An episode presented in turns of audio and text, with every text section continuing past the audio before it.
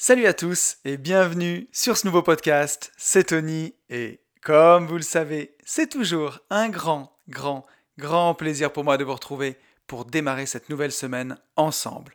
Pour tous ceux qui ne me connaîtraient pas et qui me découvriraient aujourd'hui avec ce podcast, je suis lotisseur, marchand de biens investisseur et je vis de mon immobilier depuis 2018. J'ai écrit un livre qui s'appelle Riche de liberté, dans lequel je vous explique comment atteindre l'indépendance financière grâce à la division foncière en faisant des opérations de division de terrain. La promesse, c'est d'arriver à dégager chaque année 50 000 euros de marge minimum pour pouvoir en vivre, dire ciao patron et consacrer un peu plus de temps à ce qui vous intéresse vraiment. Le livre, il est dispo sur notre site www.abinvest.net slash boutique ou sur mon Instagram, at une vie de liberté. Euh, vous cliquez sur le lien dans ma bio et là vous avez tout. Je vous ai même mis des stories travaux voilà, pour voir la, division foncière en action. Et chaque semaine, on se retrouve sur ce podcast qui s'appelle lui aussi Une vie de liberté et dans lequel on essaye de trouver bah, tous les leviers qui vont nous permettre de vivre un peu plus libre que ce soit financièrement, mais surtout dans la tête, parce que si on n'est pas libre dans la tête, c'est compliqué d'être libre tout court. Et on va commencer ce podcast, comme chaque semaine, en remerciant tous ceux qui m'ont mis un petit like ou un petit message par rapport au podcast de la semaine dernière. Un grand merci à Adriane, Jérôme, Yann, Fabienne, Alexandre, Xavier, Vincent, Nicolas, Aurélie, Pauline, Marine, Romain, Manu, Nicolas et Maxime. Merci infiniment à vous tous pour tous vos messages. J'ai dû trier cette semaine parce que j'avais beaucoup beaucoup de messages. On va aussi faire un petit point. On est 507 sur YouTube. Ça y est, on a dépassé les 500. Donc ça, c'est beau. Ça fait vraiment plaisir. Sur SoundCloud, on est 353. Énorme. Sur Apple Podcast, nous sommes à 126 commentaires 5 euh, étoiles. Donc un grand merci à, vous tous. Bon, pas de nouveaux commentaires cette semaine. Si vous voulez passer dans le podcast de la semaine prochaine, vous savez ce qu'il vous reste à faire. Un petit euh, commentaire, un petit like 5 étoiles, euh, une petite note 5 étoiles, un petit commentaire. Et ça fait vraiment super plaisir. Voilà, j'en profite hein, pour dire vraiment un grand merci à chaque fois à tous ceux qui prennent le temps de, bah, de mettre un like aux épisodes ou de s'abonner ou de mettre un commentaire. C'est ce qui fait vivre le podcast euh, et c'est ce qui m'aide vraiment beaucoup. Donc un grand merci à vous. Et je vous propose qu'on attaque avec le retour sur le podcast de la semaine dernière. Donc la semaine dernière, j'avais un invité dans Une vie de liberté. J'avais Jérôme Rubin avec moi. Jérôme qui m'avait invité euh, sur son podcast pour une interview il y a quelques mois. Euh, et, voilà, on, s'était bien entendu, on avait passé un bon moment ensemble. Et Jérôme, c'est un spécialiste des actions à dividendes, des aristocrates du dividende. Et donc j'étais content de le recevoir sur le podcast parce que ça fait longtemps que je voulais vous parler de ça. Vous le savez, moi, mon dada, c'est les ETF, hein, les stratégies d'investissement en bourse par les ETF, les trackers euh, qui suivent les indices boursiers. D'ailleurs, j'en profite, je fais ma petite pub. Si ça vous intéresse, vous cliquez sur le lien de ma bio Insta at une vie de liberté j'ai fait une petite formation justement sur les ETF qui est vendue euh, moins de 80 euros, soit le prix euh, de la prime euh, quand vous ouvrez votre PEA ou votre assurance vie. Donc ça vous rembourse même la formation. voilà, pour apprendre à investir, vraiment quand on est totalement débutant, c'est une heure et demie de vidéo. Et donc voilà, moi mon dada c'est ça, c'est les ETF. Et, et, Jérôme, lui, c'est les actions à dividendes, c'est une autre stratégie mais qui est super complémentaire, super intéressante. Et, voilà, donc il nous a fait l'honneur de, venir nous en parler. Euh, et, c'est un podcast qui vous a beaucoup plu, et ça me fait très plaisir. Et il y a eu pas mal de, bah, petits retours euh, suite à ça, que ce soit sur la bourse, sur l'IMO, donc euh, on, va, on va avancer. On a un premier message d'Alexandre. Alexandre qui me dit Merci beaucoup Anthony pour ce témoignage. La mixité salariat-entrepreneur est aussi un levier très puissant pour s'épanouir. Et là, il fait référence au parcours de Jérôme, et là, je suis, bah, je suis complètement d'accord avec toi. Quand on est salarié, et euh, voilà qu'on a envie d'autre chose, ben, entreprendre en même temps qu'on est salarié, c'est une super façon de le faire parce que ben, on a son salaire qui tombe, donc on a un peu de sécurité quand même, on part pas non plus, euh, euh, on se lance pas dans le vide, c'est pas non plus comme quand on lâche son boulot et qu'on a les deux ans de, chômage par exemple, si on n'a pas de revenu passif à côté, où on sait qu'il faut que ça marche en deux ans, sinon on retourne au salariat. Donc ça, permet de, ben, de lancer son activité en même temps. Après, après, quand même, il y a une contrepartie à tout ça, c'est que c'est euh, beaucoup de travail, c'est énormément de travail, et, euh, et, Jérôme, on en parlait ensemble, euh, il passe énormément de temps à développer ses activités à côté. Donc il faut avoir beaucoup d'énergie et il faut être surtout très organisé. Mais euh, voilà, sur une vie de liberté, on parle énormément de, bah, de liberté justement. Elle passe pour moi par l'entrepreneuriat, mais forcément, il faut bien être salarié à un moment. Donc, avec ce podcast, je ne veux pas cracher sur le salariat. Moi-même, j'ai, alors j'étais entrepreneur salarié de la boîte, mais j'ai eu un salaire pour emprunter pendant euh, presque 13 ans en tout. Donc c'est quand même beaucoup plus facile de faire des crédits quand on a un salaire et quand on a un CDI. Aujourd'hui, les banquiers, c'est ce qu'ils regardent. Donc faut pas cracher sur le salariat. Hein. C'est le tremplin pour atteindre l'indépendance financière.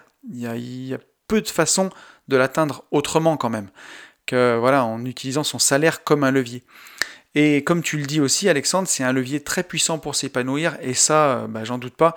Dans mon deuxième podcast, Les Gentlemen Investisseurs, le podcast vraiment sur l'investissement en duo avec mon poteau Yann, euh, on a lu le message de Kimberly la semaine dernière, euh, qui était architecte et qui nous disait justement qu'elle tournait un peu en rond dans sa boîte, elle voulait se mettre à son compte, et justement, bah, on lui a dit, plutôt que de te mettre complètement à ton compte, prends des petites missions d'architecte à côté de ton boulot, pour faire déjà un complément de revenu, sans non plus bah, se retrouver dans une nouvelle rat race d'entrepreneurs, surtout sur des métiers comme ça, euh, qui, peuvent être vraiment très chronophages. Donc je suis d'accord avec toi Alexandre. Hein. En tout cas, dans un premier temps, et même à terme pour certains, si on a un, boulot qui nous plaît, le mix salariat-entrepreneur, c'est un levier très puissant pour s'épanouir. Je suis tout à fait d'accord. On a ensuite Nicolas qui nous dit Merci pour ce podcast très intéressant. Bah, merci à toi Nico. c'est un sujet, un sujet sans fin, le développement personnel et l'indépendance financière. Ce sont deux mots que l'on pourrait presque opposer. Développement personnel, entre parenthèses, l'élévation des, consciences, se passer du matérialisme, minimalisme, profiter du moment présent et de ses proches, et l'indépendance financière, entre parenthèses, ne plus dépendre d'un seul revenu, ne plus dépendre de son patron. Et on voit que le schéma entrepreneuriat, immobilier, bourse est un système solide qui fonctionne. A priori, beaucoup sont rentrés d'ailleurs dans ce schéma par l'immobilier, moi le premier. Inspirant ou rassurant d'écouter que monsieur tout le monde aspire à un autre schéma de vie. Alors Nicolas, je ne sais pas si c'est rassurant d'entendre que monsieur tout le monde aspire à un autre schéma de vie. Moi, je vois plutôt le côté inverse, et on le verra dans le podcast de, la semaine, que, euh, que le bonheur, c'est pas quelque chose de facile et c'est pas quelque chose d'inné. Hein. Euh, on le verra avec la courbe du bonheur. Là, pour ceux qui me suivent sur Instagram, j'ai publié en story cette semaine. Euh, on en parlera tout à l'heure, mais que la, courbe du bonheur entre 20 et 50 ans ne fait que descendre, le bonheur ressenti. Donc ça fait un peu flipper. Donc je ne trouve pas ça extrêmement rassurant, moi, que tout le monde veuille changer de vie. Je trouve ça plutôt à la fois, alors je suis d'accord avec toi, à la fois triste et à la fois inspirant parce qu'il y a quand même une impulsion là derrière. Donc ça c'est chouette. Et pour euh, rebondir sur le début de ton message, quand tu nous dis que bah, le développement personnel c'est l'élévation de la conscience et l'indépendance financière c'est un peu plus le matérialisme, on pourrait l'opposer. Oui, si on le regarde comme ça, on peut l'opposer. Mais euh, l'indépendance financière, c'est pas la richesse à tout prix, tu vois, c'est pas le matérialisme de dire je veux euh, la grosse baraque, la Lamborghini et tout le reste. Quand bien même, et ceci dit, si vous avez atteint l'indépendance financière, que ça roule et que vous avez des revenus passifs, moi j'ai aucun problème avec la Lamborghini et la grosse voiture et la grosse maison, il n'y a pas de souci. Le tout, c'est bah, que ce soit pas la rat race pour payer tout ça. Moi, c'est ça un peu que je combats et, et ce contre quoi je m'offusque c'est euh, bah, tous les signes extérieurs de richesse, alors que objectivement, en fait, on n'a pas les moyens, quoi. Si vous avez les moyens et qu'il y a des revenus passifs et que ça vous bouffe pas votre vie d'avoir tout ça, bah c'est cool et il n'y a aucun problème. Et voilà. Euh, donc je fais pas la guerre à ça. Après, forcément, moi je suis plus minimaliste. Je vais pas avoir envie d'avoir euh, voilà une armoire qui déborde, qui déborde de fringues. Ça va être des choses comme ça, ou alors d'avoir trois ordinateurs. Moi j'en veux un seul et voilà. Mais, mais justement, bah, cette recherche d'indépendance financière, elle est voulue pour avoir plus de temps en fait, et plus de temps pour tout simplement profiter de la vie. Euh, on, le voit un peu dans les messages et on le verra aussi dans le podcast du jour avec cette courbe de, du bien-être perçu que quelque part, bah voilà, si les gens sont pas heureux dans leur boulot, se sentent pas bien au quotidien, bah on voit bien qu'il y a quelque chose qui va pas. Et c'est pour ça que cette cette recherche d'indépendance financière, elle est là en fait. C'est pour changer de vie, c'est pour avoir une vie plus libre, une vie où on passe pas son temps dans un boulot qu'on déteste, quoi. C'est vraiment ça. Donc, euh, donc voilà, je pense qu'on pourrait opposer ça, développement personnel et indépendance financière. Après, ben, l'indépendance financière, elle permet d'avoir justement du temps pour se développer personnellement, clairement. Donc euh, c'est sûr que c'est pas du tout aussi opposé qu'on le croit. Et pour finir sur ton message, tu nous dis que le schéma entrepreneuriat, immobilier, bourse est un système solide. Ça, c'est une certitude. On dit toujours que pour qu'un système soit stable, c'est comme un tabouret. Pour qu'un tabouret soit stable, ça c'est ma coach qui disait toujours ça, pour qu'un tabouret soit stable, il faut trois pieds. Euh, et ça, c'est logique. Après, plus vous en rajoutez, mieux c'est. Une chaise, elle a quatre pieds. Euh, et en indépendance financière, plus vous rajoutez de sources de revenus passifs, euh, passives, mieux c'est. Mais si vous avez ces trois piliers, un peu d'immobilier, un peu de bourse, et à côté que vous entreprenez un peu, vous avez un système solide qui fonctionne, c'est sûr, parce que en cas de crack boursier, peut-être que l'immobilier va pas tomber. En cas de crack de l'immobilier, peut-être que la bourse, elle, va bien se porter. Et si l'immobilier et la bourse se cassent la figure en même temps, peut-être qu'avec votre entreprise, vous pourrez continuer à vous sortir des revenus. Donc c'est c'est vraiment un système qui fonctionne et euh, c'est pas c'est pas tonton mindset qui le dit. et Robert Kiyosaki en fait la promotion depuis des années et des années. Euh, donc c'est que ça doit pas être que des conneries, je pense. Et on va terminer avec le dernier message de Vincent. Vincent qui nous dit Merci Anthony pour ces podcasts toujours remplis de qualité. Oh, merci beaucoup à toi. un petit conseil, que fais-tu avec ton cash flow IMO Tu le gardes pour rembourser anticipativement un crédit en cours et te désendetter? Ou à l'inverse, tu t'investis systématiquement en bourse et tu te désendettes en IMO avec tes profits en bourse Ça, c'est une question qui est hyper, hyper intéressante, vraiment. Euh, c'est sûr qu'à terme, il faut arriver à se désendetter. Euh, en ce moment, quand on regarde vraiment toutes les stratégies des un peu des entre guillemets vendeurs de rêves d'internet, c'est d'acheter euh, bah, des appartements dans des quartiers tendus avec des rentabilités à plus de 15%. Donc souvent bah, dans un quartier pourri ou alors avec des locataires qui sont pas exceptionnels, hein, pour pas dire autre chose. de faire un crédit sur 25 ans, voire plus. J'ai même vu sur des groupes IMO des crédits sur 30 ans, 35 ans. Pour moi, c'est une catastrophe. Hein. Alors certes, ça fait des gros cash flows, mais le cash flow, c'est un peu une anomalie immobilière. Il y a quelques années, quand on avait des taux de crédit à 3-4%, il n'y avait pas de cash flow. Et aujourd'hui, il y a beaucoup de gens qui raisonnent en cash flow et pas en rentabilité. Alors que le cash flow, il va dépendre de l'apport qu'on va mettre, il va dépendre du crédit, du montant du crédit qu'on va faire. le, cash flow a plein de variables. La renta, c'est la renta. La renta, c'est les loyers annuels qui rentrent divisé par le prix d'achat avec les travaux et les frais de notaire. Période. Voilà, point barre. C'est tout. La renta, elle ment pas. Alors que le cash flow, il peut mentir. Euh, moi aussi, hein, si, je paye un bien cash, je peux faire 100% de cash flow. Donc c'est toutes ces choses-là qu'il faut vraiment avoir en tête quand même euh, là-dedans. Donc, euh, donc ça, c'était pour la petite aparté sur le cash flow. Après, il y a plusieurs choses. Aujourd'hui, moi, je raisonne plutôt en, va dire, en surface patrimoniale ou surface financière. Je regarde mon taux d'endettement pas par rapport à mes flux de revenus, mais par rapport à mon patrimoine global. Et ben, chaque fois que la bourse monte, ben, du coup mon patrimoine global grossit, et en proportion, mon, patrimoine à crédit diminue. Je ne sais pas si je suis clair. Je pense que je le suis. Mettons que, voilà, euh, on va prendre un, compte rond. Tu as un patrimoine de 100 000 euros.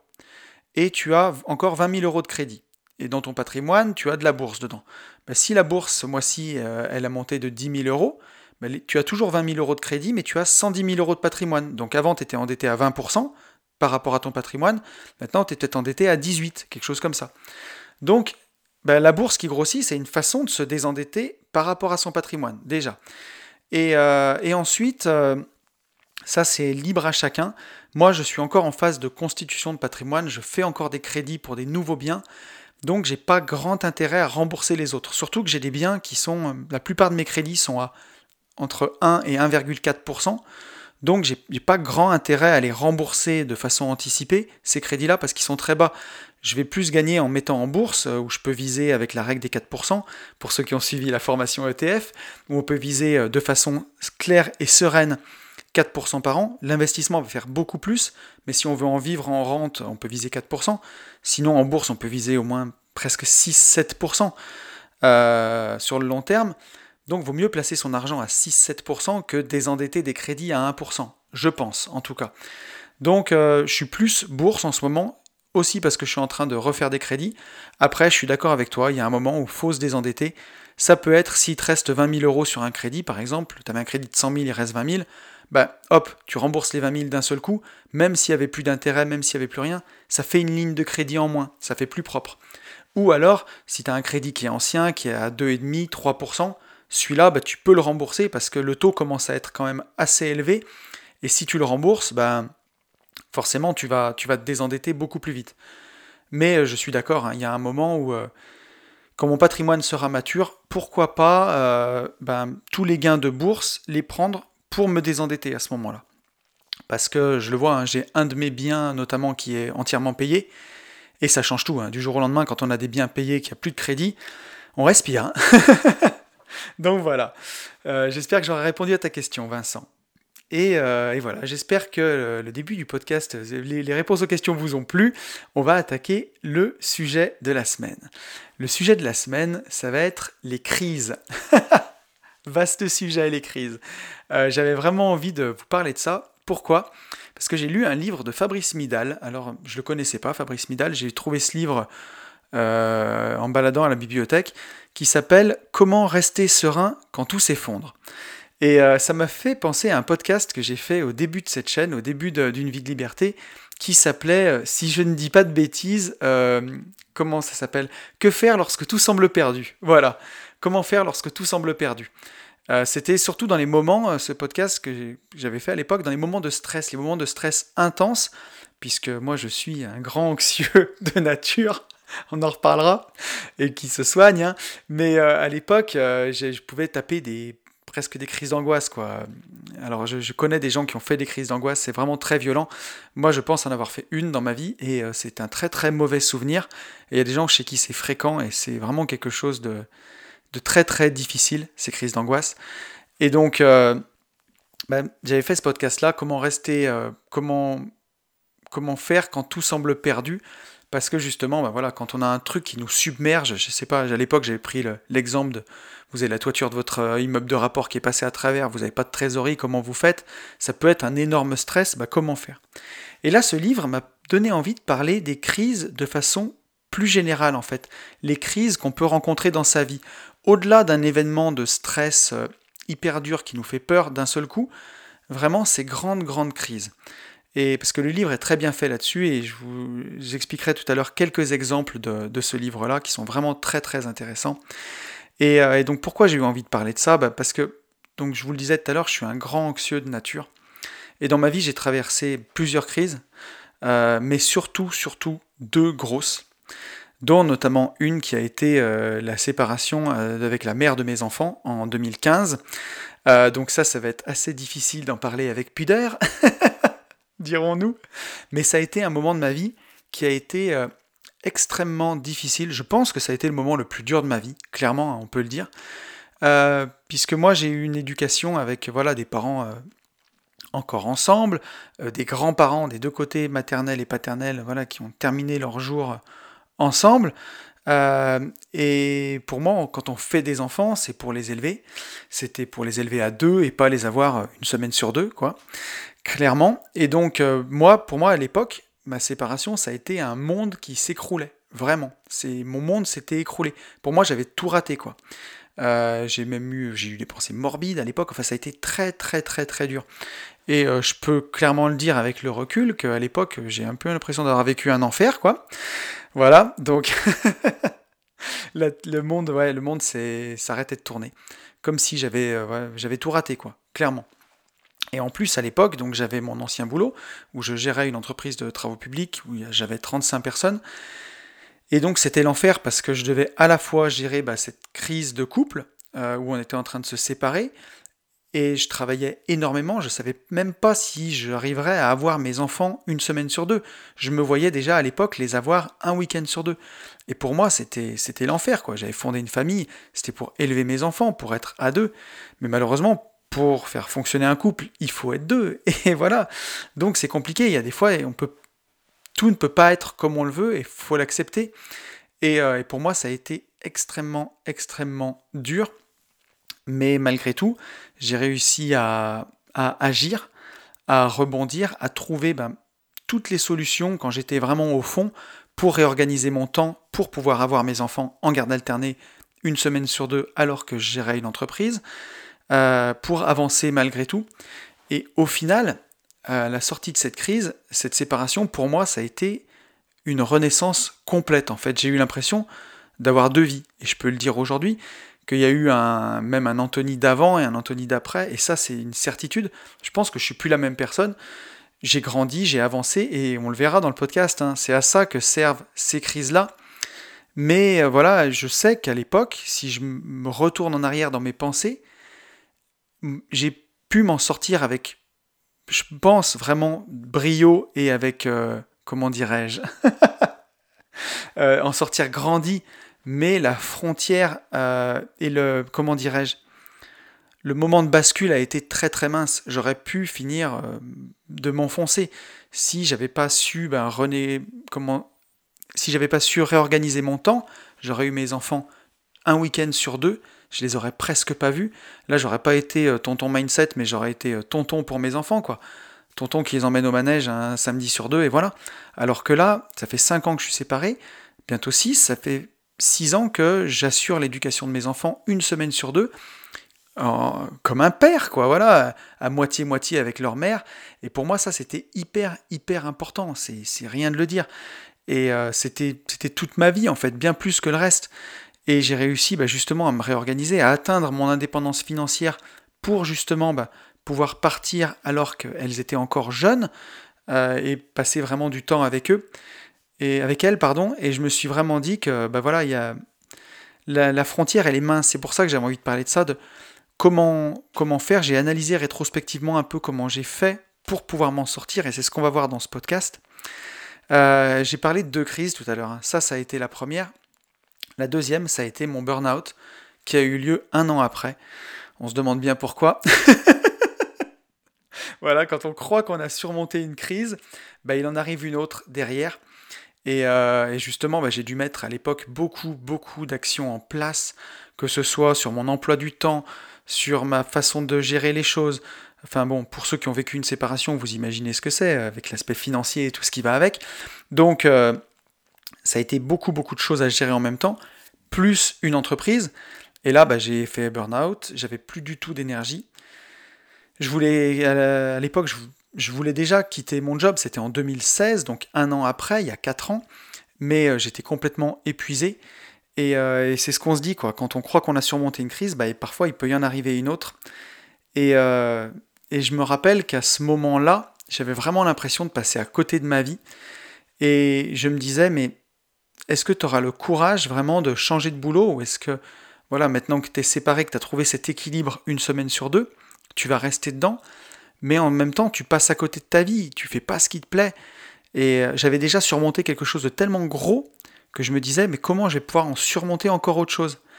Et je me rappelle qu'à cette époque, je suis allé au ciné avec mon associé, avec Ben, et on est allé voir le film d'Orelsan qui s'appelle Comment c'est loin. Je ne sais pas si vous avez vu ce film, mais en tout cas, si vous ne l'avez pas vu, je vous le conseille parce que il est incroyable. Et, euh, et ce film, il raconte l'histoire d'Orelsan et son pote, qui sont deux rappeurs en devenir de, province, à côté de Caen, qui ont eu une fulgurance quand ils étaient tout jeunes et qui ils ont pu passer dans une radio. Ils ont trouvé un DJ qui leur a proposé de leur produire un album.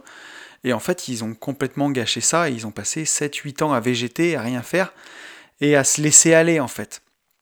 Et à un moment dans le, dans le film, à la fin du film où ils décident de se bouger le cul, en gros quoi, il y aura Elsan qui dit à quel moment est-ce qu'on a commencé à kiffer la médiocrité comme ça, nous? Et c'est vraiment je m'en rappelle pendant ce film, on s'est regardé même avec Ben, et à se regarder tous les deux, et juste en se regardant, on s'était compris en se disant, mais c'était pas médiocre ce qu'on faisait, parce qu'on gérait une entreprise, on avait 35 salariés, on bossait beaucoup, mais c'était pas pour nous, c'était pas ce qu'on voulait faire, et on était en train de passer vraiment à côté de notre vie. Et je me rappelle que d'ailleurs dans ce film, il y a une chanson euh, qui dit Un jour on est venu au monde, depuis on attend que le monde vienne à nous. Et, ben voilà, bah c'était ça. Moi j'avais cette impression-là de passer à côté de ma vie, en fait, d'être un spectateur de ma vie. J'avais surmonté une épreuve incroyable un an avant, en me disant que bah voilà, j'avais surmonté le pire. Et en fait, derrière, bah, la vie, elle me rechallengeait en me disant, en me bougeant le cul, quoi, en me disant, mec, t'es en train de passer à côté de ta vie, t'es en train de passer à côté. Il faut que tu fasses autre chose, il faut que tu trouves la force de changer, il faut que tu fasses autre chose. Et en fait, dans cette crise-là, J'ai trouvé cette force de changer et c'est sûr qu'aujourd'hui, je peux le dire que je suis plus la même personne. Aujourd'hui, je vis comme je l'entends, je fais ce qui me plaît, je fais ce que j'ai envie. J'ai pas brisé toutes mes chaînes, hein, loin de là. On est bien d'accord, j'ai encore beaucoup de blocages. J'ai des blocages sur la peur de manquer, j'ai des blocages sur beaucoup de choses. Euh, j'ai aussi des rêves que je voudrais atteindre qui me font peur et que je repousse. voilà, je, peux le dire. Hein. Mais, euh, mais par contre, j'ai quand même brisé une sacrée partie de mes chaînes. Et voilà, ce que je veux dire, c'est qu'après cette longue introduction, je peux affirmer avec sérénité qu'après la pluie vient le beau temps. Et ça, c'est pour tous les gens qui, en ce moment, qui écouteraient ce podcast, qui seraient dans une crise, pour qui ce serait difficile. Euh, après la pluie vient le beau temps. Et je m'en souviens, pendant ces moments-là, je me disais toujours, imagine-toi où tu seras dans un an. Et toute la souffrance que j'expérimentais euh, à ce moment-là, au fond de moi, je me disais, dans un an, elle sera bien loin en fait, parce que tout passe, rien ne dure. Et voilà, donc je me disais, aujourd'hui, tu es en train de vivre quelque chose de très, très dur, mais ça va pas durer. Rien ne dure, ça durera pas. Donc voilà, et ce que je veux dire, c'est qu'au final, pour, euh, pour, clôturer cette, cette longue introduction, et c'est ce qu'on va voir, c'est que les crises, c'est terrible, mais c'est pas grave. voilà. Ça pourrait être la conclusion du podcast. C'est la conclusion de l'introduction. Et maintenant, on va attaquer avec le, vraiment le, corps du, sujet. Alors, vous le savez, hein, je suis allé voir dans le dictionnaire quelle est la définition d'une crise? Parce que ça, c'est quand même important. Quelle est la définition d'une crise? Ben, Une crise, c'est un brusque accès, une forte manifestation d'un sentiment, d'un état d'esprit. Donc là, on voit un brusque fort. Par exemple, une crise de larmes une crise de jalousie. D'un coup, ça se déclenche, c'est fort.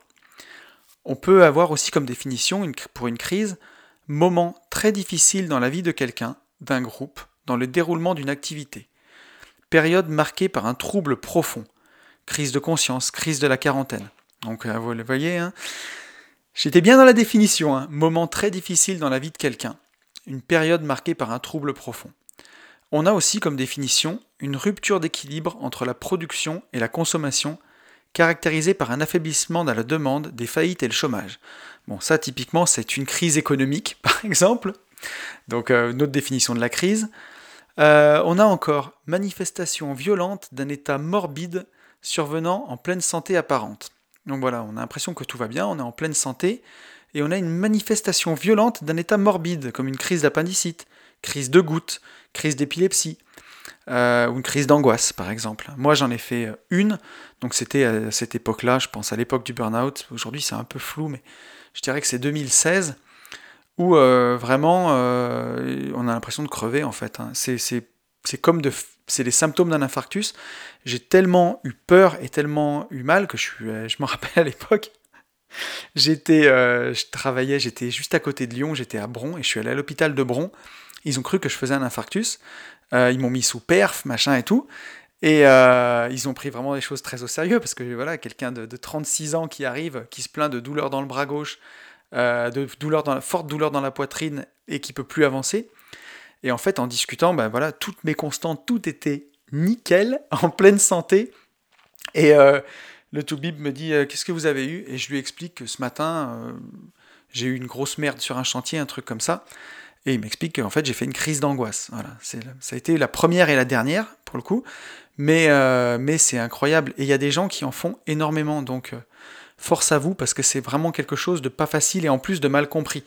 Mais euh, voilà, pour en avoir vécu une, ça fait vraiment des, symptômes. On croit qu'on a quelque chose de très très grave. Alors qu'en fait, c'est tout psychosomatique. Mais, mais c'est très violent. C'est pas, pas dangereux pour la santé, mais à vivre, c'est très violent. Donc ça porte bien son nom de crise, il hein. n'y a pas de souci. Ensuite, euh, dans les définitions, j'ai quoi? Grave pénurie de quelque chose, crise du logement. Bon, bah ça, nous, dans l'immobilier, ça nous parle. Euh, donc on le voit avec toutes les définitions que j'ai citées là, on a des mots qui reviennent, hein. ça trompe pas. Hein. On a les mots brusques, fort, très difficile, rupture d'équilibre, violent et manque. Donc là, on le voit, euh, une crise, c'est, ça fait pas rire.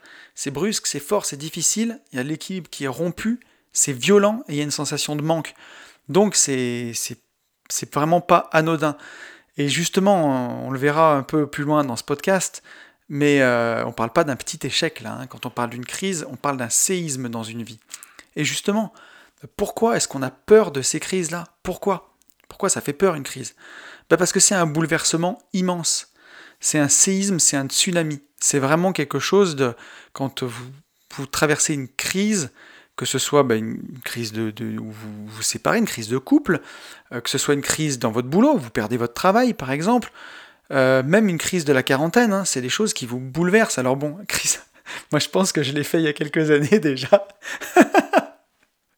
Donc on verra hein, si ça me touche, hein, parce que j'ai 40 ans l'année prochaine. J'ai 39 dans, à la fin décembre et 40 ans l'année prochaine, donc on verra. Mais euh, je peux pas trop en parler là, pour l'instant je ne l'ai pas vécu. Mais, euh, mais en tout cas, une crise, quand ça touche, ça touche quoi. Et justement, ben, c'est des choses qui sont horribles à vivre. Et on dit souvent en dev perso que voilà, euh, échoue, tu te relèveras, il ne faut pas avoir peur de l'échec, l'échec fait partie du processus, il faut aimer l'échec. Mais voilà, euh, là, les échecs dont je parle, c'est pas euh, je suis allé voir six banques, j'ai eu six refus de crédit et il faut que j'aille en voir une septième, j'ai pris six, échecs, pardon. Ou c'est pas j'avais signé un compromis, c'est pas allé au bout et il faut que j'en re-signe un autre, comme ça, ça a pu des choses qui ont pu m'arriver. Euh, non, c'est vraiment le, genre d'échecs qui sont atroces, quoi. Le genre d'échec où on met toute son énergie dans un projet, par exemple toute son énergie dans sa boîte, tout son temps, des semaines et des semaines et qu'on dépose le bilan. Ou alors toute l'énergie dans un couple, hein. vous vous mariez, vous vous projeté de faire des enfants avec quelqu'un, euh, et cette personne euh, vous quitte par exemple, ou voilà, ça peut être vraiment horrible. Et ces choses-là, si ça s'arrête, ben, on se dit pas juste comme ça, allez, ben, je me relève et je repars et l'échec fait partie de la vie. Non, on a juste envie de pleurer, on a envie de se pendre, on a envie de se foutre sous sa couette et de plus bouger, quoi. Et justement, c'est ça qui. C'est tout le sujet de ce podcast, c'est voir comment réduire cette période-là au minimum, en fait, hein, euh, clairement. Donc voilà pourquoi on a peur des crises, parce que justement, c'est des choses qu'on veut pas appréhender, qu'on veut pas rencontrer dans sa vie, parce que c'est les bouleversements de ça sont trop violents, trop gros, trop puissants. Euh, ça, bouscule tout, c'est comme un bulldozer qui ravage tout sur son passage. Là, c'est ce genre de crise dont on parle, c'est euh, pas euh, une fissure dans la toiture de votre immeuble de rapport. C'est voilà, tous vos locataires s'arrêtent de payer en même temps, vous pouvez plus faire face à vos crédits, vous perdez votre boulot. Ce genre de crise là, quoi. Personne ne veut les affronter. C'est pour ça qu'on en a peur. Parce que dans la vie, en fait, on cherche en permanence un équilibre et on n'a pas envie que celui-ci soit bousculé. Et pourtant, la vie, c'est le désordre. Le chaos, c'est la vie. Donc tout l'équilibre qu'on cherche à maintenir, c'est ça qui est artificiel. Et c'est pour ça que c'est dur, parce que ben, tout cet équilibre qu'on essaye de construire tout le temps, tout le temps au quotidien, on sait que ben, ça aussi tout passe et que bah, forcément l'équilibre il est toujours précaire. Donc voilà, et on peut avoir peur des crises n'importe quand, par exemple, même une crise financière. On va savoir, on le sait qu'on gagne de l'argent sur le long terme avec la bourse. Ça fait 150 euh, ans que la bourse, elle monte. Si c'est pas 170 ans, je crois, je ne veux pas dire de bêtises, mais que la bourse, elle monte. Alors, avec des hauts et des bas, mais elle monte. On le sait que si on investit aujourd'hui, dans 10 ans, on aura plus d'argent. Sauf si on tombe dans un trou, mais bon, on peut toujours dire... Les... Enfin, comment dirais-je? Sur le long terme, en tout cas, la bourse monte toujours. Euh, si on investit en tout cas sur des stratégies, sur des indices, par exemple, hein, sur la bourse dans son entièreté. Et pourtant, ben, les pertes, elles font pas rire à vivre, on le sait. Moi, je le vois, hein, depuis que j'investis en bourse, j'ai gagné pas mal d'argent, hein, voilà, donc je vais pas me plaindre, mais dès qu'on fait une journée à moins 1, moins 2%, je, vais perdre, je vais perdre virtuellement de l'argent sur la journée, ça me fait pas plaisir. Il y a même des fois où, aujourd'hui ça n'arrive presque plus, mais ça peut me gâcher la journée, quoi. Alors que je sais que sur le long terme, ça va monter. Et pourtant, voilà, alors ça, et ça, c'est, on parle pas d'une crise. Et quand on traverse une crise financière comme celle du Covid, ben, on sait que sur le long terme, ça monte, on sait qu'il faut continuer de réinvestir, on sait qu'il faut rééquilibrer son portefeuille quand c'est tout en bas, toutes ces choses-là, on les sait. Et pourtant, quand la crise arrive, toutes les belles théories qu'on avait faites, tout ce qu'on avait marqué noir sur blanc comme stratégie sur du papier, c'est hyper dur à appliquer parce que on est ravagé par les sentiments de se dire qu'on va être ruiné, que cette fois-ci c'est plus comme avant. Donc ça peut être très très très très dur. Et voilà, et donc on a peur de ces crises-là, et pourtant dans la vie, pourtant il faut toujours chercher bah, à aller de l'avant, à avancer, il faut toujours chercher la croissance. Euh, ça, je l'avais vu dans une conférence d'Oussama Hamar qui était super importante. Il disait, mais comme dans une entreprise en fait, une entreprise, elle cherche toujours la croissance, ne serait-ce que pour lutter contre l'inflation. Puisque voilà, si l'inflation est entre 1 et 2%, si vous faites le même chiffre que l'année dernière, en fait, vous n'avez pas fait le même chiffre, vous avez même perdu de l'argent. Donc, il faut toujours chercher cette croissance-là, en fait, parce que stagner, bah, c'est régresser, justement. Donc, euh, donc voilà, et ces crises-là, bah, elles vont nous aider à avancer. Et en soi, même si c'est difficile, il faut les voir comme des cadeaux. On va le voir dans la dernière partie du podcast. Mais euh, c'est difficile à dire hein, que moi aujourd'hui, ma séparation, c'était un cadeau du ciel, au final, avec le recul. C'est hallucinant de dire ça, et je pense que si l'Anthony de 2015 avait entendu ça, il hallucinerait. Mais euh, j'ai vécu tellement de choses fantastiques en 5 ans, et ma vie a tellement changé, que si j'étais resté dans cette situation-là, je pense que ou j'aurais fini en dépression, ou je sais pas, mais en tout cas, ma vie aurait été bien, bien différente. Donc voilà, donc euh, ben, faudrait remercier ces crises parce que des crises, on va vraiment en traverser. Et c'est là où on va parler un peu de cette courbe du sentiment de bien-être au cours de la vie que j'ai trouvé dans un livre de Christophe André, où on le voit hein, que euh, de, de, la courbe commence à 20 ans. Je ne sais pas comment c'est avant, mais en tout cas de 20 jusqu'à 50, le sentiment de bien-être perçu au cours de la vie ne fait que descendre. Il remonte ensuite de 50 ans jusqu'à 70 ans pour chuter après, plutôt violemment en plus. Hein. Donc, euh, donc ça fait vraiment pas rêver. Et ça veut dire que pour le commun des mortels, pour la moyenne, pour les gens euh, du quotidien, ceux qui se posent pas beaucoup de questions, ceux qui sont pas comme vous, qui comme voilà comme nous, qui bah, qui faisons ce podcast ensemble pour essayer bah, de, de, comprendre, pour avoir une vie meilleure, pour avoir une vie choisie, en tout cas une vie où on fait les choses en connaissance de cause, en conscience, ben, de 20 à 50 ans, être de moins en moins heureux, moi je trouve ça horrible. C'est peut-être les plus belles années de la vie, c'est là où on est en pleine santé, c'est là où on a, on a un corps qui nous fait pas mal, où on peut voyager, où on peut faire plein de choses. Moi je refuse, je l'accepte pas en fait. Que, ce sentiment de bonheur décroisse au cours du temps. C'est pas possible. Donc, euh, donc voilà, et ensuite il remonte de 50 à 70 moi, ce que je vois là-dessus, c'est rat race, quoi. Enfin, de 20 jusqu'à 50, bah, le sentiment de bonheur décroît parce qu'on est en train de travailler. Entre 50 et 70, on voit la retraite approcher et euh, on relativise plus dans la vie. Je pense qu'on est un peu plus sage aussi, donc on est plus heureux. Et à partir de 70 ans, les problèmes de santé arrivent et donc on est moins heureux. Je vous rappelle qu'aujourd'hui, la retraite est à 67 ans. Donc, euh, si c'est pour être heureux de 67 à 70, ça fait pas trop rêver. Et je pense que cette courbe du sentiment de bien-être, bah, elle est aussi reliée aux crises, parce qu'on le voit, la courbe, elle fait une grosse inflexion à 40 ans, jusqu'à 50, là, elle descend vraiment. Donc entre 40 et 50, c'est là où on est le moins heureux, parce qu'on traverse des crises. Et moi, ça me parle, parce que l'année prochaine, j'ai 40 ans, donc là, on m'annonce 10 ans de malheur, quoi. Concrètement. Et moi, je suis pas prêt, et puis j'ai pas envie en plus. Donc, euh, on va tout faire pour que ce soit pas le cas. Mais, euh, mais voilà, et justement, ben, quand on traverse ces crises, le but, c'est que cette phase où c'est difficile, où c'est dur, où on est au fond du trou, c'est là, il faut qu'elle soit le plus court possible.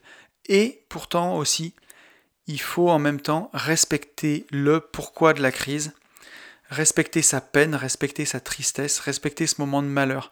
Moi, je m'en souviens quand, quand je me suis séparé, au moment le plus dur, vraiment, où j'étais au fond du trou, je me suis entouré de gens, mais j'avais pas envie qu'on minimise ma peine en fait.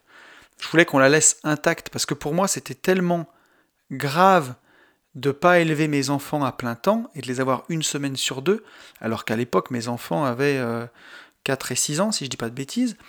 Donc euh, pour moi c'était tellement grave que je voulais pas qu'on enlève de la gravité à ça. Je voulais vraiment prendre la pleine mesure de la gravité de cette situation, en tout cas à mes yeux, pour ensuite rebondir.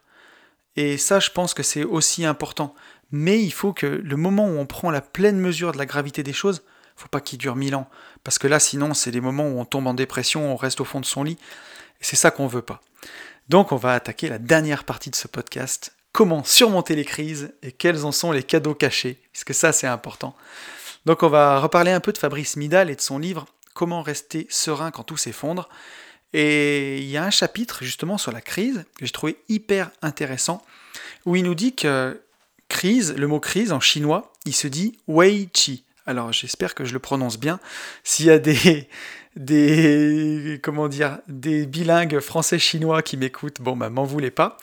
Euh, wei ji, donc wei W E I G G I J I. Et wei veut dire problème, difficulté, et ji qui lui est collé veut dire chance, opportunité et dynamisme. Donc pour eux, le mot crise, hein, qui est indissociable, dans le même mot, il y a la difficulté, le problème, et en même temps, la chance, l'opportunité, le dynamisme.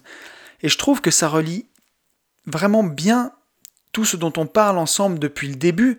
C'est que voilà, il y a, de la difficulté, il y a un problème, et en même temps, à l'intérieur, il y a une chance, il y a l'opportunité, et surtout le dynamisme. Ça veut dire qu'il va falloir agir. Et euh, pour ça, Fabrice, dans son livre, il nous parle de l'histoire du homard. Alors les homards, bon, pour ceux qui en ont mangé ou quoi, euh, on, voit ça tient dans une casserole hein, en général.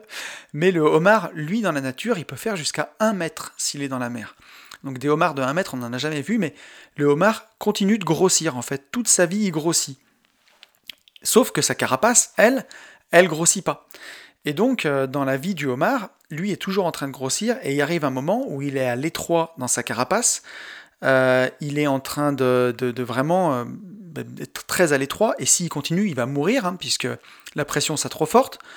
Donc, le homard n'a pas le choix. Là, il peut pas positiver, rester zen et se dire que les choses vont s'arranger d'elles-mêmes. C'est pas possible. Il faut qu'il agisse. Donc là, le homard, qu'est-ce qu'il fait? Il va se frotter contre des cailloux jusqu'à péter toute sa carapace et pouvoir s'en extraire. Et là, après, bah, il est hyper vulnérable. Hein. Un homard qui a plus de carapace, c'est juste de la chair à bouffer. Et donc, il, est obligé d'aller se tapir euh, sous des pierres le temps que sa carapace se reforme. Et ensuite, bah, elle va se reformer beaucoup plus grosse. Et là, il va grossir et il sera beaucoup plus gros et beaucoup plus fort, en fait, et beaucoup plus grand. Et donc, le, le, parallèle avec ça, c'est que voilà, bah, son problème, sa difficulté au homard, c'est qu'il est en train de grossir dans une carapace qui, elle, a une taille fixe. Et la chance qu'il a derrière, c'est son opportunité, c'est que s'il la casse, il pourra, il pourra devenir beaucoup plus gros. Par contre, s'il n'agit pas, il va mourir. Et là, il y, a vrai il y a un vrai parallèle avec une crise que nous, on peut rencontrer euh, humain c'est que voilà, il y a des moments où il faut agir. Si on est face à une grosse crise, à un gros échec, à, quelque chose qui nous bouleverse, ben on peut pas attendre, positiver, se dire que les choses iront mieux, ou même rester à déprimer.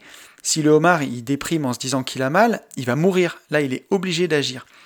Donc il y a vraiment ça à retenir comme leçon pour nous les humains c'est qu'il faut réduire au maximum cette phase d'attentisme et d'immobilisme. C'est ça qui va être hyper important. C'est le moment où vous allez avoir mal et le moment où vous allez décider de vous relever. C'est ça qu'il va falloir réduire au maximum.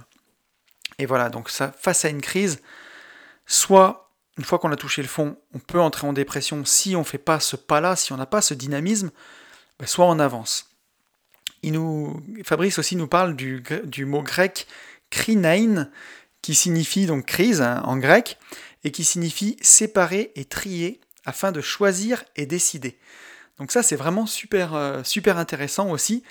Euh, on le voit, hein, suivant les, cultures, on n'a pas les mêmes mots. Et là, euh, le, mot crise en grec qui signifie séparer et trier. Donc c'est ce qu'on va avoir à faire hein, dans ces moments-là. Voir ce qu'on peut garder de ce qu'on va pas garder il y a la séparation, on choisit, on décide. Et il y a toujours, encore une fois, ce mot tourné vers l'action, décider, avancer. Donc, bah, concrètement, comment on fait justement bah, quand on a touché le fond de la crise, quand on, est comme le homard euh, qui souffre de douleur dans sa carapace trop petite, et qu'il faut vraiment agir, qu'est-ce qu'il faut faire Vraiment? La première chose à faire, c'est surtout ne pas rechercher à qui est la faute. Voilà, pas vouloir faire payer à quelqu'un ça peut être dans une séparation par exemple. Ne pas passer son temps à chercher euh, bah, si c'est la faute du conjoint ou sa faute à soi. Et surtout, surtout, bah, ne pas reporter cette faute sur autrui, du coup. Aller blâmer quelqu'un. On est toujours 100% responsable, n'oubliez pas, pour ceux qui écoutent ce podcast, 100% hein. responsable, on prend notre responsabilité. Mais par contre, on ne se blâme pas.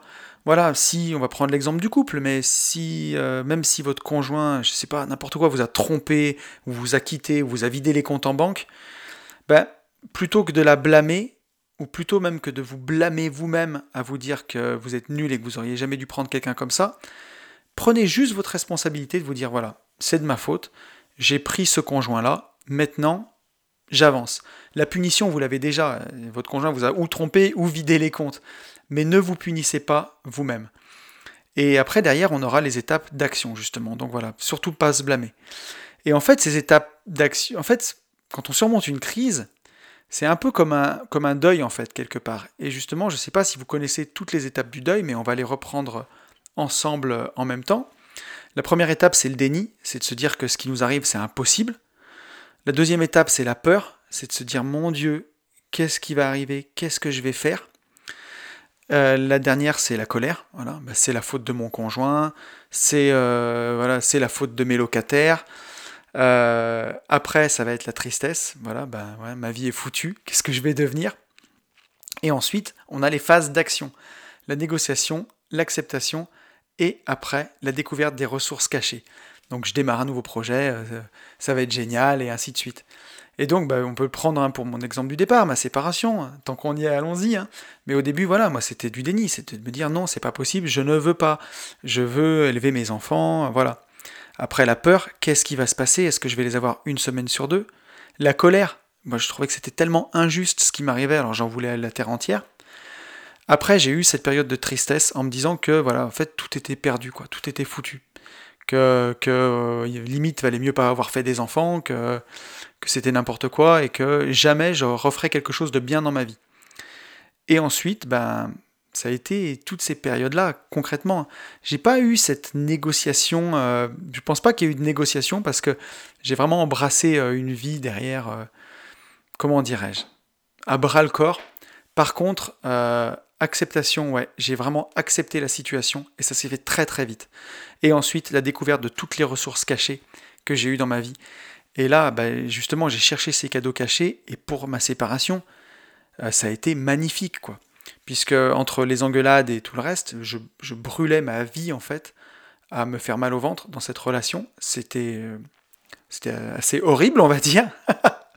et du jour au lendemain, euh, certes, mes enfants, je les avais qu'une semaine sur deux, mais par contre, ça a été une libération totale, mentale et physique. Je peux même parler d'une seconde naissance presque. Ça a été incroyable. Et ce qui était un cauchemar pour moi, en fait, ne voir mes enfants qu'une semaine sur deux, j'ai décidé d'en faire une force en fait. Je pouvais pas le changer, j'avais pas le choix. Je pouvais pas changer ça. Et pour moi, c'était aussi normal que des enfants ils voient leur maman autant que leur papa. Donc j'avais pas, j'allais pas changer ça. J'acceptais ça. Mais j'en ai fait une force en utilisant tout ce temps libre que j'ai eu, une semaine sur deux, pour bosser comme un fou, vraiment deux fois plus. Et justement pouvoir quitter la rat race, pour pouvoir bosser sur mes investissements, pour pouvoir économiser à mort les semaines où j'étais tout seul. Et voilà, et aujourd'hui ma plus grande fierté, c'est bah, 4 ans, 3 ans et demi après la séparation, c'est d'avoir pu arrêter de travailler quand mes enfants avaient encore 8 et 10 ans, pour pouvoir passer du temps avec eux. Et ça, c'est vraiment une fierté et une force, et je me dis que voilà, il y a eu une crise, il y a eu des choses qui étaient très dures à vivre pour moi, et j'ai réussi à en faire quelque chose de bien. Donc voilà. Donc euh, chercher les cadeaux cachés, c'est super important. Il faut accepter ces étapes, toutes les étapes que vous allez croiser, il faut les accepter. Euh, j'ai même envie de vous dire, quand vous êtes dans le, déni, la peur, la colère, la tristesse, quand vous êtes au fond dans la tristesse, même vivez votre peine à fond. Il faut même pas essayer de la minimiser parce que c'est important d'aller au bout de cette peine. Moi, je m'en souviens à l'époque, j'étais très triste, très malheureux, mais je suis allé au, bout de ce truc. Et une fois que je suis allé au bout, bah, tout de suite je me suis relevé, mais ça n'a pas duré très longtemps. Cette, période n'a pas duré longtemps. Alors que si vous essayez de la minimiser ou essayez de toujours adoucir les angles, que vous la vivez pas à fond, même que vous vivez pas ces émotions-là à fond, que vous les foutez sous le tapis, ça peut durer des années. Donc euh, vaut mieux Vaut mieux descendre peut-être très bas, mais sur peu de temps, et vivre cette peine à fond. Ça ne veut pas dire de déprimer, ça ne veut pas dire de rentrer en dépression, justement ça veut juste dire de permettre à cette peine, à ces choses qui vous arrivent, de s'exprimer et euh, pour pouvoir les accueillir en fait. J'espère que je suis clair dans ce que je dis. Euh, c'est une totale différence entre s'apitoyer sur son sort au fond de son lit et accueillir vraiment ce qu'il y a au fond, quoi. Ne pas le mettre sous le tapis. Et je pense qu'en l'accueillant vraiment, en le regardant droit dans les yeux, ce qu'il y a, ben, ça peut durer beaucoup, beaucoup moins longtemps. Voilà. Après, euh, quand vous allez avoir tout ça, il faudra apprendre de vos erreurs, mais aussi faire attention à ce qu'on appelle un peu euh, l'overlearning. Donc ça, il faudra y faire très attention, c'est-à-dire dans le cadre d'une séparation, par exemple, vous êtes séparé, euh, prendre l'exemple d'une femme qui s'est séparée d'un homme, euh, voilà, qui a été très déçu. Ben, ne pas faire une croix sur les hommes. C'est pas parce que ça n'a pas marché avec lui que ça marchera pas avec quelqu'un d'autre. Si vous avez planté une boîte, vous êtes entrepreneur, c'est pas parce que vous avez planté une boîte que vous les planterez toutes. Donc il faut apprendre de son échec pour repartir et faire les choses bah, d'une autre façon, d'une meilleure façon. Mais il ne faut pas non plus euh, jeter le bébé avec l'eau du bain, comme on dit. voilà. Donc euh, ensuite, euh, pour surmonter ces crises, il y a une très très bonne méthode, c'est de s'entourer de gens qui s'en sont sortis et en parler avec eux. Et ça, c'est très très important. moi, je le vois dans les deux cas. Hein. Je me suis, j'ai passé du temps avec des gens qui avaient, qui s'étaient séparés et qui derrière avaient eu ben, une renaissance, une belle vie, euh, qui avaient réussi à rencontrer quelqu'un d'autre, par exemple, euh, ou, à être heureux avec leurs enfants, parce que ça me donnait beaucoup d'espoir. Donc j'ai fait ça. Et pareil, quand je voulais quitter la rat race, bah, j'ai passé énormément de temps en séminaire avec des gens qui l'ont fait. Et ça, ça fait vraiment du bien. Voilà. S'entourer de gens qui s'en sont sortis, parler avec eux, ou alors hein, carrément se faire aider par un coach ou un psy. Ça, je pense que c'est très important.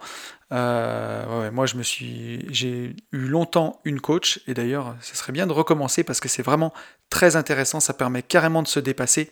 Donc, euh, je pense que ça, ça peut être très, très, très utile.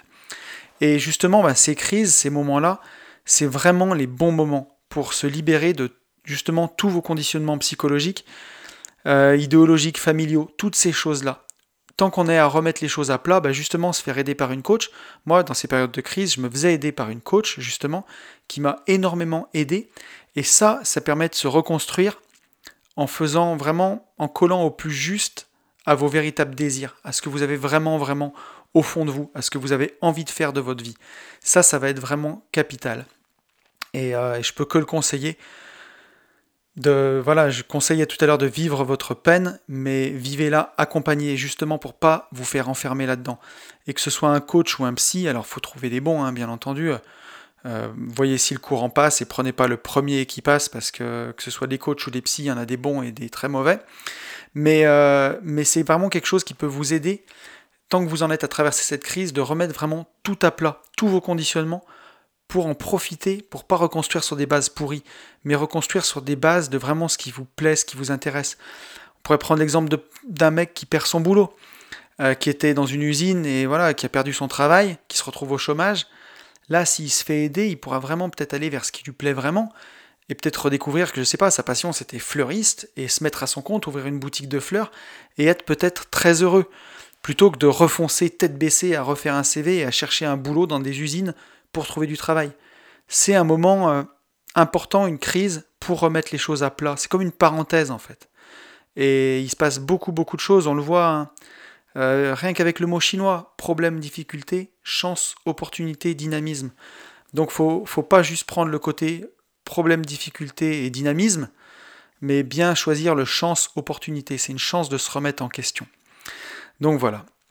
Euh, je voulais aussi ajouter deux petites choses. Euh, qui peut vraiment aider comme ça, c'est déjà la méditation. Euh, ça, c'est très important, ça peut vraiment permettre de poser son cerveau.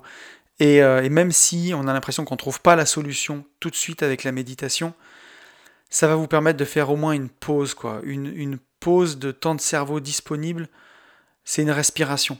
C'est un îlot de, comment dirais-je Un petit îlot de sérénité au milieu de tout ça. Ça va vraiment, vraiment vous aider. Et aussi, euh, vous pouvez faire une cure de magnésium.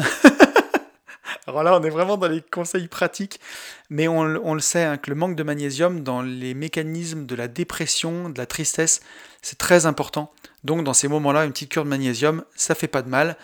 Et euh, voilà, et même euh, l'effet placebo va aussi aider de toute façon. Donc c'est quelque chose qui peut vraiment, vraiment, vraiment aider. Donc voilà, mais on va pas tarder à conclure avec ce podcast, mais justement si la crise elle est dure et qu'elle fait mal, c'est aussi une formidable opportunité de se remettre en question, pour se reconstruire. C'est une formidable opportunité de réaliser ce que vous avez toujours rêvé de faire. Même si c'est dans une séparation comme ce que j'ai vécu, où vous avez l'impression que le monde s'écroule, vous allez avoir du temps pour vous et vous allez pouvoir remettre, vous remettre en face plutôt que de se remettre en couple tout de suite, la tête baissée. Ben non, prenez du temps pour vous, prenez du temps pour réaliser ce que vous avez toujours rêvé. Et euh, voilà, vous pourrez rencontrer quelqu'un après. Et j'en suis la preuve vivante. Euh, donc voilà. Euh, et, pareil, si vous avez perdu votre taf, que vous êtes au chômage et que c'est très dur et que vous avez des crédits qui arrivent, prenez le temps de voilà, renégocier peut-être ces crédits pour avoir une parenthèse, pour avoir du temps et pour vous reconstruire, pour prendre le temps de vous poser les questions qui sont nécessaires pour réaliser ce que vous avez toujours rêvé. C'est ça qui compte. Donc, euh, donc voilà, une crise, je sais que ça fait mal, je sais que c'est dur. Et je sais que voilà, c'est pas les petits échecs dont on peut parler des fois en développement perso, mais c'est voilà des choses où on a mis toute notre énergie, toute notre vie et où on a juste envie de pleurer. Mais si on veut le voir, si on veut bien le voir, c'est aussi une chance. Donc voilà, et il faut le voir en plus parce que si vous ne le voyez pas et que vous refoncez tête baissée dans vos anciens schémas, dites-vous bien que la vie, elle vous remettra toujours dans votre chemin ce que vous n'avez pas voulu voir. On le dit toujours, hein, la vie, elle te met une calotte, et si tu n'as pas compris, quelques temps après, elle t'en mettra une deuxième. donc voilà, donc quand vous avez des challenges dans la vie, il faut les accepter, il faut les relever. Je sais que c'est pas facile, mais c'est toujours une opportunité de, se réinventer. On peut le voir avec la crise Covid, par exemple, il y a, des gens qui souffrent plus que d'autres. Les restaurateurs, y souffrent.